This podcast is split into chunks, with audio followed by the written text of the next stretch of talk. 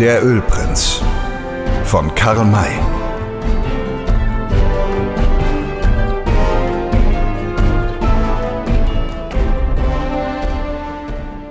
Sie waren sehr schnell geritten und befanden sich jetzt nicht mehr allzu weit weg von der Stelle, wo der gefesselte Häuptling mit seinen Leuten zurückgelassen worden war.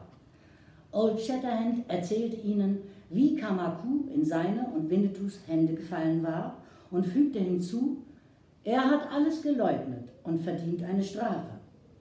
Ich bin aber ein Freund der Roten und möchte sehen, ob er mir nicht doch ein Geständnis macht. Wenn er euch sieht, merkt er sofort, wie die Sache steht. Deshalb will ich voranreiten. Folgt mir langsam. Wenn ihr euch genau nördlich haltet, kommt ihr gerade nach dem Felsen, hinter dem wir die Gefangenen zurückgelassen haben. Es war sehr dunkel Trotzdem fand sich Old Shatterhand bewundernswert rasch in der ebenen Gegend zurecht. Er war überzeugt, die vier Roten so anzutreffen, wie er sie verlassen hatte. Dennoch aber musste er vorsichtig sein. Sie konnten auch auf irgendeine Weise die Möglichkeit gefunden haben, sich frei zu machen und nun auf ihn und Winnetou warten, um sich zu rächen. Darum stieg er in angemessener Entfernung vom Pferd, flockte es an und schlich zu Fuß nach dem Felsen. Als er ihm so nahe gekommen war, dass er ihn sehen konnte, legte er sich nieder und kroch auf Händen und Füßen weiter. Bald hatte er den hohen breiten Stein links vor sich, machte einen kurzen Bogen und sah dann die Gefangenen liegen. Sie konnten allerdings frei sein und ihre Stellung aus Hinterlist beibehalten haben. Darum ließ er sich noch nicht hören, sondern kroch so leise bis hinter den Häuptling. Dann betastete Old Shatterhand das in die Erde wie ein Pfahl gegrabene Gewehr, an das Kamaku festgebunden war. Die Riemen befanden sich noch in derselben Lage wie vorher. Sie waren nicht gelöst worden. Da richtete er sich auf und stellte sich, wie aus der Erde gewachsen, vor den Gefangenen hin.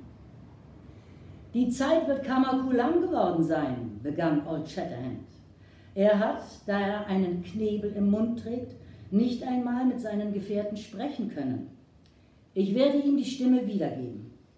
Er zog ihm den Knebel aus dem Mund und fuhr fort. Der Häuptling hat Zeit gehabt, sich zu besinnen. Wenn er bereit ist, mir zu gestehen, dass sich Gefangene in seinem Pueblo befinden, werde ich ihn freigeben, ohne dass ihm etwas geschieht. Kamaku schloss aus diesen Worten, dass Old Shatterhand noch nichts Genaues wisse und war infolgedessen entschlossen, nichts zu gestehen. Da er Old Shatterhands Art und Weise kannte, war er überzeugt, dass sein Leben nicht in Gefahr sei.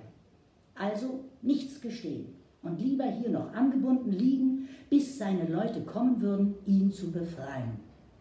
Er nahm an, dass sie dies bald nach Tagesanbruch tun würden er sah nur Old Shatterhand. Wo war Winnetou?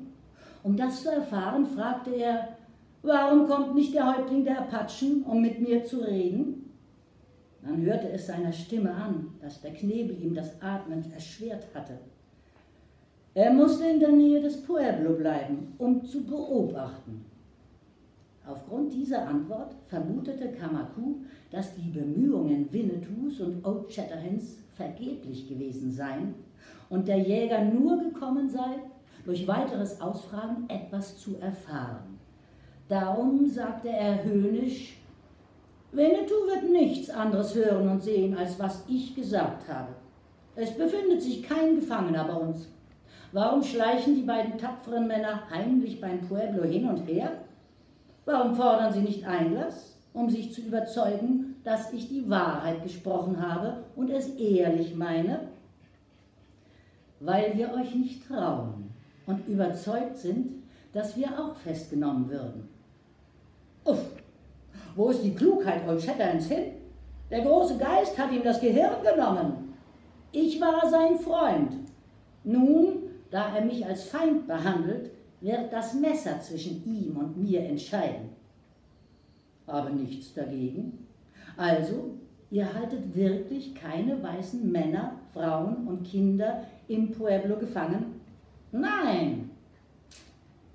Bedenke, dass es mir und Winnetou nicht schwer sein würde, sie zu befreien. Dann trifft dich die Strafe.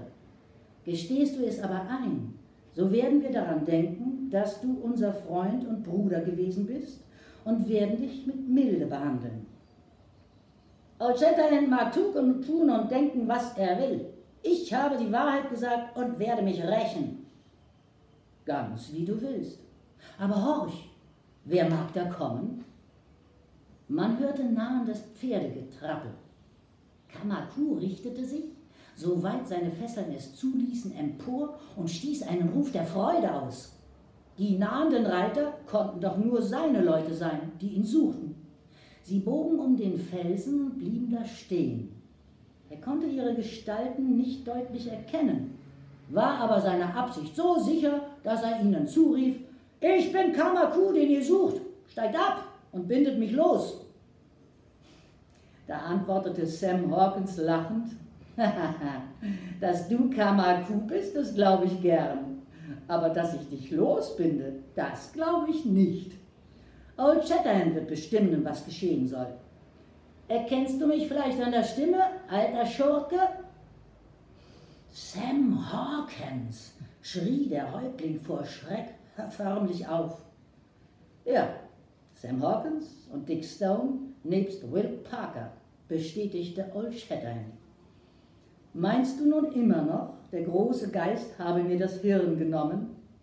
Oder war es richtig, als ich sagte, dass es uns nicht schwer werden würde, die Gefangenen zu befreien? Wir haben den Spieß umgedreht und ihn gegen euch gerichtet. Eure Gefangenen sind frei und ihr seid gefangen. Keiner von deinen Kriegern ist imstande, das Pueblo zu verlassen, denn wir umlagern es und werden jedem, der zu uns kommen, der zu entkommen sucht, eine Kugel geben. Wir werden euch jetzt auf eure Pferde binden und ich rate euch, euch ja nicht etwa dagegen zu wehren, wenn ihr nicht unsere Messerklingen kosten wollt. Sam Hawkins, Dick Stone und Will Parker stiegen von ihren Pferden und machten sich über die vier Indianer her, die so bestürzt waren, dass es ihnen gar nicht einfiel, Widerstand zu leisten, der ihnen übrigens doch nichts gefruchtet hätte. Sie wurden auf ihre Tiere gebunden, die bis jetzt angepflockt gewesen waren, und dann trat man schweigend den Rückweg an. Als man am Pueblo anlangte, mussten die vier Roten absteigen und wurden unter scharfe Bewachung genommen. Sie konnten trotz der Dunkelheit bald bemerken, dass ihre sämtlichen Gefangenen sich in Freiheit befanden. Ihr Grimm darüber lässt sich leicht denken. Die Weißen, besonders die lebhafteren unter ihnen, hätten am liebsten die ganze Nacht durchgeplaudert. Aber Old Shatterhand gab das nicht zu.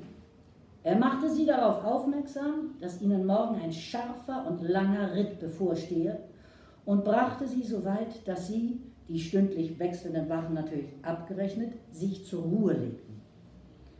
Die Nacht verging, ohne dass die Roten wagten, das Pueblo zu verlassen und einen Angriff zu versuchen.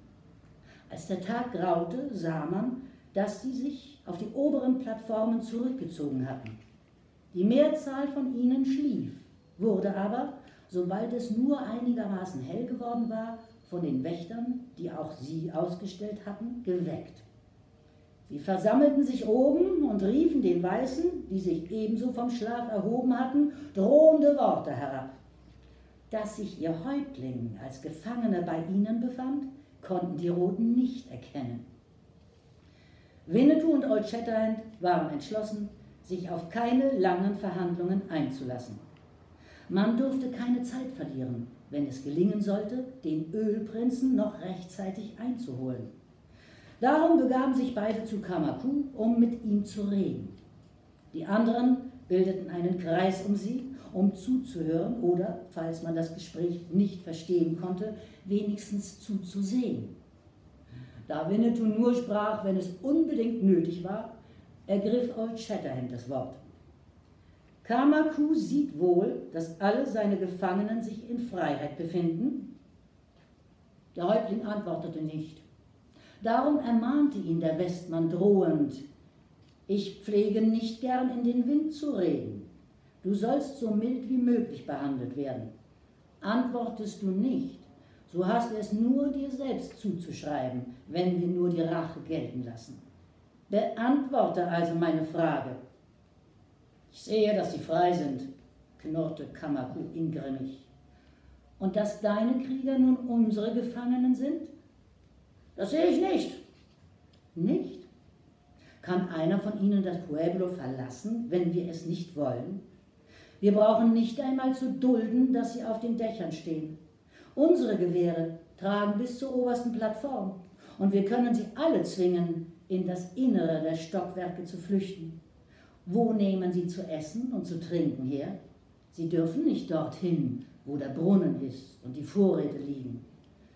Außerdem haben wir dich und deine drei Gefährten fest. Was meinst du wohl, was wir mit euch machen werden? Nichts. Es ist keinem von euch ein Leid geschehen. Das haben meine Freunde nur Winnetou und mir zu verdanken. Ihr hattet es doch anders mit ihnen vor. Ich will es kurz mit dir machen. Es fehlen ihnen noch viele Sachen, die sich im Pueblo befinden. Wenn wir ihnen alles, was ihnen verloren gegangen ist, ersetzt wird, geben wir euch frei und reiten fort. Weigerst du dich aber, so wirst du erschossen und wir verbrennen deine Skalplocke, dass du in den ewigen Jagdgründen ohne sie erscheinen musst. Ebenso wird es deinen drei Mitgefangenen ergehen. Entscheide dich. Sie, eben jetzt geht die Sonne auf. Wenn sie eine Handbreit über dem Horizont steht, will ich deine Antwort haben. Länger warte ich nicht. Ich habe gesprochen. Er stand auf und ging mit Winnetou fort, zum Zeichen, dass er kein weiteres Wort verlieren wolle. Kamaku starrte finster vor sich hin. Er kannte die Menschenfreundlichkeit seiner Sieger und glaubte nicht, dass sie ihre Drohung wahrmachen würden. Die ganze Beute hergeben? Das schien ihm zu viel verlangt. Als die Sonne so weit wie angegeben vorgerückt war, kamen die beiden zurück und Old Shatterhand fragte, was hat Kamaku beschlossen? Sollen die abhanden gekommenen Sachen ersetzt werden? Nein, schrie er zornig hervor. Well, ich habe dir gesagt, dass ich gesprochen habe. Wir sind fertig. Schafft die Kerls fort, nach jenem Felsen hinüber. Schneidet ihnen die Skalplocke ab und gebt nachher jedem eine Kugel in den Kopf. Ich habe keine Lust, meine Worte zu verschwenden. Sam, Dick und Will, Frank und Droll griffen zu und schleppten die vier Roten nach dem bezeichneten Felsen. Ein Indianer, der ohne Skalplocke stirbt und begraben wird, geht der Freuden der ewigen Jagdgründe verloren. Darum schrie der Häuptling, als Hawkins mit der linken Hand ihn am Haar ergriff und mit der rechten das Messer schwang, Halt! Halt, ihr sollt alles haben! Gut, nickte Old Shatterhand, es war die höchste Zeit. Widerrufe aber ja nicht, denn dann gibt es keine Gnade. Ich verlange, dass alles bis auf den geringsten Gegenstand ausgeliefert wird. Eure Squaws mögen uns die Sachen bringen. Sollten Männer es wagen zu erscheinen, schießen wir sie nieder. Bist du einverstanden? Ja, knirschte Kamaku. So mag dieser Mann hier es den Deinen melden. Aber wenn die Auslieferung nicht binnen fünf Minuten beginnt, bist du verloren. Er deutete auf einen der Gefangenen. Ihm wurden die Fesseln abgenommen und dann erhielt er eine Leiter, um auf das Pueblo zu steigen. Erst durch ihn erfuhren die Indianer, dass ihr Häuptling gefangen war. Sie erhoben ein großes Geheul und rannten unter drohenden Gebärden oben hin und her doch schien der Bote ihnen ernstlich zuzusprechen, und innerhalb der festgesetzten fünf Minuten kamen schon die ersten Squaws mit Lasten herabgestiegen, die sie unten abgaben. Jeder Beraubte nahm das in Empfang, was ihm gehörte, und gab an, was ihm noch fehlte. Es wurde scharf darauf gedrungen, dass selbst der kleinste Gegenstand zurückerstattet wurde. Das machte freilich viel Mühe, Endlich aber war doch alles vorhanden und verteilt. Darum rief der Häuptling, es ist geschehen, was du wolltest. Nun bindet mich los und packt euch fort. Du irrst, antwortete Old Shatterhand ruhig. Ihr habt noch nicht alles ersetzt. Was verlangst du noch? Die Zeit, die uns verloren gegangen ist. Kann ich euch Zeit geben? Stunden schenken? erwiderte Kamaku. Ja, wir haben alle deinetwegen kostbare Zeit verloren, die wir unbedingt wieder einbringen müssen. Das ist mit den schlechten Pferden, die einige von uns besitzen, nicht möglich. Ich habe gesehen, dass ihr in eurem Korall sehr schöne Tiere habt. Wir werden unsere schlechten gegen eure guten umtauschen. Wagt das, rief Kamaku, indem seine Augen zornig blitzten. Pscha, was ist dabei zu wagen? Du glaubst doch nicht etwa, dass ich mich vor dir fürchte. Wer kann es uns verwehren, den Tausch vorzunehmen? Du bist in unserer Gewalt und deine Krieger dürfen sich nicht herunterwagen, um uns zu hindern. Unsere Gewehre tragen weiter als die ihrigen. Wir würden sie treffen, sie aber nicht uns. Das wissen sie recht gut und werden sich also hüten, uns nahe zu kommen. Das wäre Raub. Nur Vergeltung. Ihr seid Diebe, wir aber strafen euch. Sollt ihr alle diese Leute umsonst gefangen genommen und beraubt haben? Man muss euch zeigen, dass der Unehrliche stets dem Ehrlichen unterliegt. Dein Widerstreben hilft dir nichts. Winnetou, Sam Hawkins und Roll mögen kommen, um mit mir die Pferde auszulesen. Er ging mit den drei genannten nach dem Korall. Der Häuptling geriet in große Wut. Er bäumte sich unter seinen Fesseln und gebärdete sich, als ob er den Verstand verloren hätte. Da trat Frau Rosalie zu ihm und fuhr ihn zornig an. Willst du gleich stille sein? Du ewiger Schreier als du? Was bist du denn endlich? Ein Häuptling willst du sein? Wenn's du denkst, dass ich das lobe, dann kommst du schön an. in Lump bist du, in langfingeriger Galgenstrick. Verstehst du mich? Klapse sollst du kriegen. Haue, tüchtige Keile. Eingesperrt hast du uns, uns arme Würmer. Und nu, da das gerechte Strafgericht überkommt, wie der Pfeffer auf der Suppe, da tust du grad, als obst du der Rede Unschuld wärst. Nimm dich in Acht und komm mir nicht etwa mal in meine Hände. Ich reiß dir alle Haare einzeln aus. So, jetzt weißt du, woran du bist und mit wem du zu tun hast. Bessere dich.